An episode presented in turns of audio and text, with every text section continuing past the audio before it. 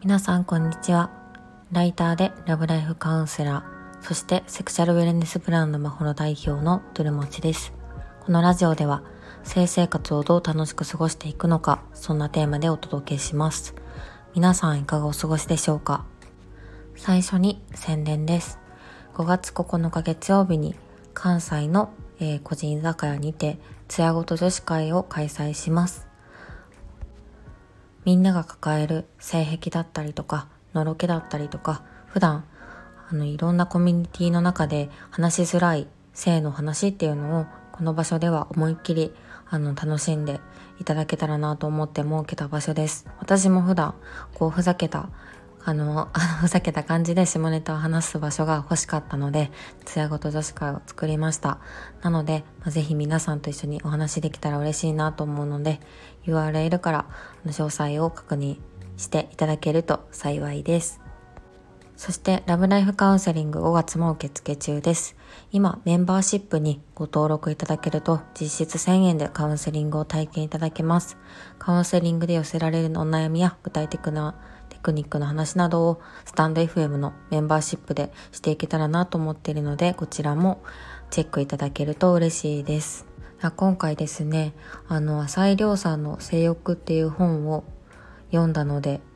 そこをちょっとお話できたらなと思っています。あの、一部ネタバレもあるので、あの、お気をつけください。最初に、あの、ネタバレがないあらすじだけお伝えしようかなと思います。まず、あの、この話は一つの事件を、あの、こう、中心とした話になっています。で、まあ、こう、三人、主に最初は登場して、その3人ごとの、あの、なんて言ったらいいんですかね、視点で話が進められていきます。1人目は、正義感の強い、こうなんだろう、あの、人、一般的なこう人生っていうところだったりとか、まあ、一般的に決められた道みたいなところを、こう、人を歩むべきだって考えてる強い正義感の検事をやっている寺井宏樹っていう人が、あの、こう最初に出てきます。で、不登校の息子がいるんですけど、まあ、その息子が学校に戻ってほしいって思いつつ、その息子に諭すんですけど、息子はこう、その、とある、こう、同じ小学生 YouTuber を見て感化されて自分もこう不登校でも何か物事を成し遂げられるし学校に通わなくても十分充実した人生を送れるっていうのを信じて動画配信を始めます。そして2人目に登場する桐生夏樹は、あの、普段はショッピングモールのこう寝具店で働いています。で、まあその、こう働いてる理由も、まあ、睡眠欲っていうのは、こう自分が人を裏切らないからっていう理由で働いているんですが、まあ、そんな彼女なんですけど、まあ、ちょっとこう自分の秘密を抱えながらこう常に周りにこうモヤモヤした気持ちを抱いています。でそんなこう秘密っていうのをとある人と共有しているんですけど、まあ、その人とこう学生ぶりに再会するっていうところが始まります。そしてもう一人は大学生の神戸八重子っていう子で、まあ、学祭大学では学祭の実行委員を務めていて、まあ、ミスコンっていうこう外見とかで判断されるようなコンテストっていうのところに疑問を抱いてそれをなくす代わりに多様性っていうのをこう重視しようっていうところダイバーシティフェスっていうあの企画を考えて提出します。でまあそれはとあの受け入れられて、まあ、そのダイバーシティフェスを開くことになるんですが、まあ、彼女もなんかこう男性からこう見られたりとかなんて言ったらいいんですか、認識されることにすごく恐怖心を抱いていたんですけど、過去にそのミスコンっていうのに出てたあるとある男性に対してはあこの人はなんか自分を見ている目が怖くないというふうに気づいてその人にちょっと気持ちが向いていくみたいなところから始まりますでそれぞれ全然つながらない3つの物語に思えるんですがあの最終的にその一つの事件っていうところと関わりがあるということにあの私も読みながら気づいたんですけど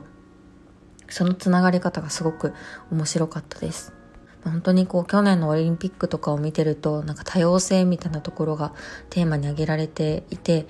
まあ、そこのテーマとして何ですかね。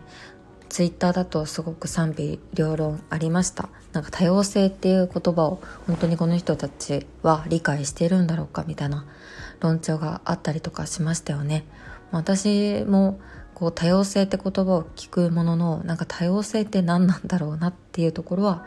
思うこともありますそのこうみんな違ってみんないいっていうところをすごく私もこう何て言ったらいいんですかねなんか持っているかなって思いながらもあくまでそれって自分の常識内の範囲でのこう多様性でしかないのかもしれないというふうに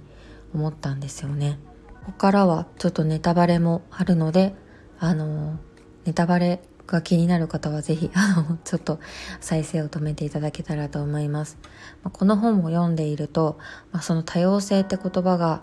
よく使われてしまう、安易に使われていることに対する、なんか問題提起の作品なのかなっていうふうにも思いました。読んだ後としては、まあ、もやもやが残りますし、なんだろう、あの、なんかすっきり感はないしただただこう考えてなんだろうなそれぞれの登場人物への主張っていうか考えに思いを馳せつつあでも私はこの人目線に近いなとかそんなことを考えたりしました。今回その事件っていうところに関わっている登場人物たちに共通することっていうのは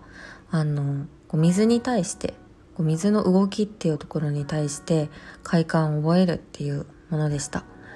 水に対してかこう性、え快感を覚えるというかそこに対して性欲が湧くっていうところに対して、まあ、それぞれの人があのこう悩みを抱えているというかなんかそこに対して周りはそん自分がそういった性癖っていうのを持っていることに思いもよらないんだろうなみたいなところである種絶望を抱えながらずっと生きていました。で、まあ、そこでずっと一人ぼっちで考えていたところをあの、まあ、お互いがそれを共通認識としてつながった時に、まあ、次のアクションを起こすんですが、まあ、それがこう誤解につながって逮捕っていうところにつながってしまいます。で最初にその事件のこう概要みたいなのが物語の最初に書いてあってあこれは小児性愛のこう話なんだなって思ったんですけど実はそうではなくて実はたこう水に興味を持っている彼らがあの水にをあの扱ってお互いのこう欲を満足させようと思った時に偶然子供っていうところが関わってしまってあの子供たちをこうそういう性的な目で見てたみたいな風に誤解されてしまうっていうことがあります。もう本当にいろいろ誤解が誤解を招いていてですねだからそういう LINE のグループ名を、まあ、パーティーとかにしていたりとか、まあ、そこも本当は彼らにとっての別の意味があったんですけどなんかいかがわしいものっていうふうに捉えられていたりとか、まあ、本当にこうすごい一人そこの参加者の一人が偶然あの物語には全然登場しないんですけど過去に自動売春を行ってたっていうこともあって、まあ、彼らが全員そういう児童ポルノっていうところで関わっていたっていうふう事件に発展してしまいます、まあ、多様性っていうところがあるこの時代においてどうでしょうか？なんかこうまあ、彼らについては、まあ、水っていうところでしたけどその本当にこう児童ポルノとか小児性愛とかってすごくあの絶対に許されないっていうのは共通であると思うんですけどなんかこういろんな価値観が認められる中でどうしても子どもたちにそういう欲求を持ってしまうっていうところは多様性から外されるんだろうかみたいなそこは認められずにどういう扱いになるんだろうかっていうところが問題提起の一つだったと思います。この話の悲しいところは、まあ、もちろんそれぞれが人間なので自分の主張を持っていて自分が正しいと思っていることに対して突き進んでいる人もいるわけで。なんかそれがこうなんだろう。あそこがなんかいびつに見えてしまったりとかその正義感を持って動いてる自分に対してなんか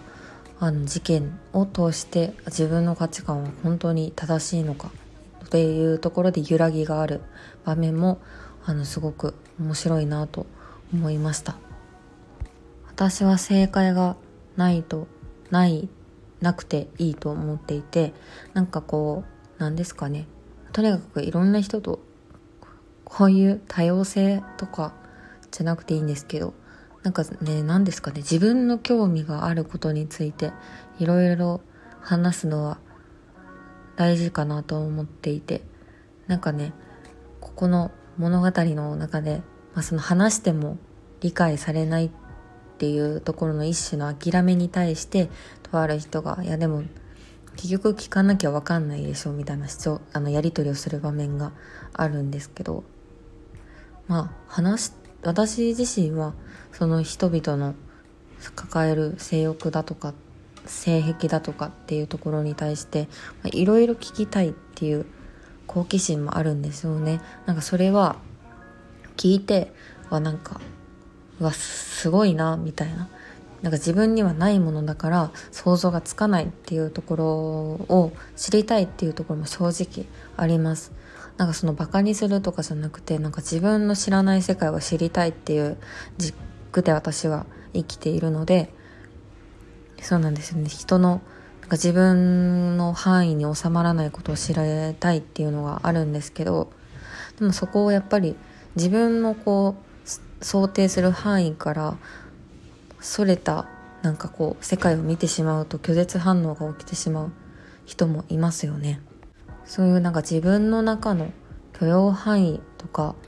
て、まあ、あると思うんですけどなんかそこをまず自分で知るっていうのがなんか大事だよなっていうふうに思いましたなんか自分が思いをもよらないことに対してなんかありえないっていう一言で終わらせてしまうにはつまんない世の中だなというふうに思うのでなんかね私もなかなか人と議論する機会がここ最近なくて本当に良くないしいろんな人ととにかく話したいなと思っているし思わされるような本でした。なんかこう SNS の中でだけで